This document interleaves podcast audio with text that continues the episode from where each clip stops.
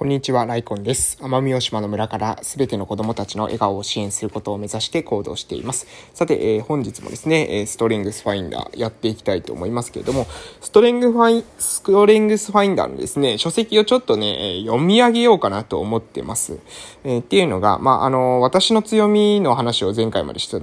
ので、えー、その一個一個についてですね、話していこうかなと思ったんですけれども、その前にストレングスファインダーっていうものをですね、もう少しね、理解していただけたらなと思いますますし、何よりね、この書籍って、え実際にですね、新品買わないと、あの、コードがついてませんので、別に私がこの内容を話したからといってですね、皆さんのその強みっていうものがわかりません。えー、で、皆さんの強みがわからなかったらね、結局は活かし方はないと思うので、そうなるとですね、新品の書籍を買わないといけないということになると思いますが、えそうすればね、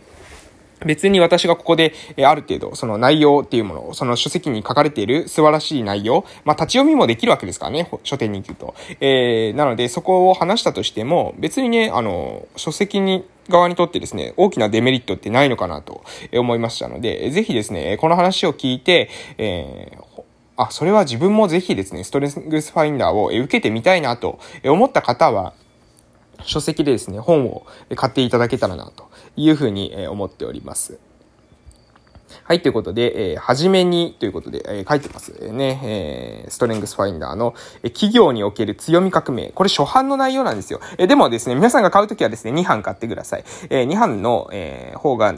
え、確かですね、中のそのストレングスファインダーの精度みたいなものが上がってるっていうか、アップデートされてると、え、思いますので、そちらをですね、買って受けていただいた方がいいのかなと思います。私はね、あの、この初版の内容好きなんですよ。初版の内容というか、初版の方がね、なんていうのかな、その、なんでこの本ができたのかみたいなことについてはですね、熱く語ってるんですね。えー、2版に関しては、えー、実際に検査を受けて、で、その検査結果の解釈の仕方とかっていうのは2版の方が、まあなんですかね、見やすく載ってると思いますけど、初版はですね、この書籍がな、えー、このストレングスファインダーはなんで作られたのか、何のために生み出したのかっていうことがですね、えー、熱く語られてますので、それをちょっとね、ご紹介した、えー、ご紹介紹介していこうかなと思います。なので、初版の内容ですね。えー、読んでいきます。はじめに、企業における強み革命。我々人間は善の悪の対極にあるものという考えに固執し、何世紀にもわたって欠点や弱点にとらわれてきた。あ、ごめんなさい。えー、もう一度言いますね。我々人間は善は悪の対極にあるもの。善は、えー、いいものというものは悪のえ反対側にあるものということに、えそういった考えに固執して、え何世紀にもわたって欠点や弱点にとらわれてきた。医師は健康を知るために病気を研究し、心理学者は喜びを知るために悲しみを探求し、セラピストは幸せな結婚生活を知るために離婚の原因を探ってきた。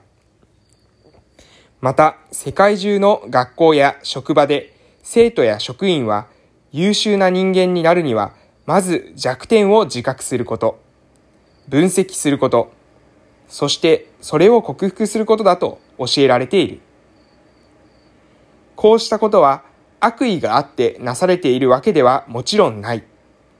しかし、指導法としては間違っている。欠点や弱点を研究することに価値はあっても、研究したからといって強みについてわかるわけではない。強みには強み独自のパターンがあるからだ。自ら選んだ分野で並外れた才能を発揮し、常に満足を得るには、その強みのパターンを知らなければならない。自らの強みを発見し、顕在化させ、活用する術を身につけなければならない。本書を読むことで、まずこれまでのものの見方を変えてほしい。どれほど弱点が気になっていようと、それをまず脇に置き、強みを徹底的に探ってほしい。ストレングスファインダー、強み探索システムを大いに活用し、強みの何たるかを知り、自らの強みの源泉を見つけてほしい。あなた自身、それにあなたの周りの人々に関するあなたの正しい判断力をさらに確実な、確実なものにすること。それが本書の目的である。もう一度最後の部分読みますね。あなた自身、それにあなたの周りの人々に関するあなたの正しい判断力をさらに確実なものにすること。それが本書の目的ですよ、ということで書いています。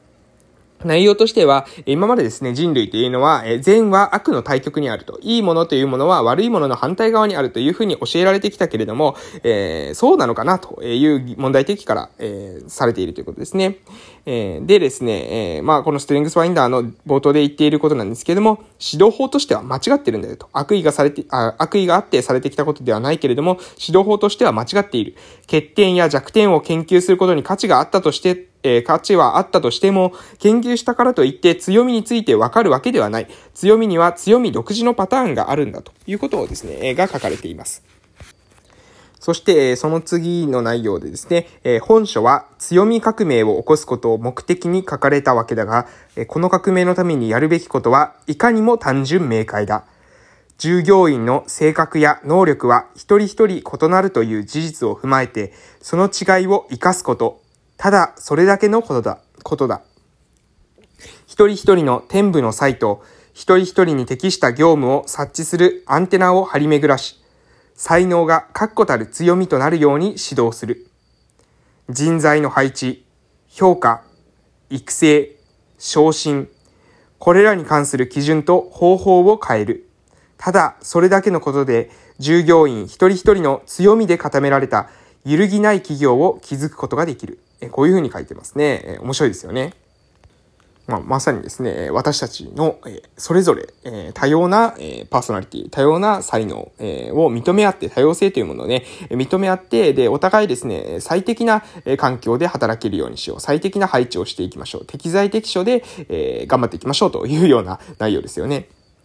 まあ私は特にその価値観がですね、多様性という価値観が、えあるというふうに、ま、えー、前から言ってますので、えー、そこからするとですね、この内容というのはまあ非常にですね、スーッと、え入ってくる内容だというふうに私は、えー、最初読んだ時からですね、感じました。で、この後にですね、ま、いろいろな、え数字が出てきます。え具体的に言うと、えー、多くの企業でですね、強みが活かされていないっていうことに関するですね、え数値的なデータが、えー、バーっと出てくるんですけれども、まあ、そこはね、ちょっと、えー、一旦割愛して、えー、で、その後のね、まとめの部分を、えー、また読ませていただこうかなと思います。えー、10人中8人の従業員が適所に配属されていないと感じているのはなぜか。まず、その訳を考えてほしい。従業員の能力を活かした配置ができていない企業がこれまで、これほどまで、多いのはなぜなのか。理由は明白だ。人に対する認識が根本に、根本的に間違っているからである。これは過去30年にわたって潜在能力を最大限に活かす最良の方法についてギャラップが実施した調査によって明らかになっている。この調査の軸となったのは、アメリカ内外の何百という企業に勤務する8万人のマネージャーを相手に行ったインタビューで、世界クラスのマネージャーたちの共通点を見つけることが、見つけることに主眼が置かれた。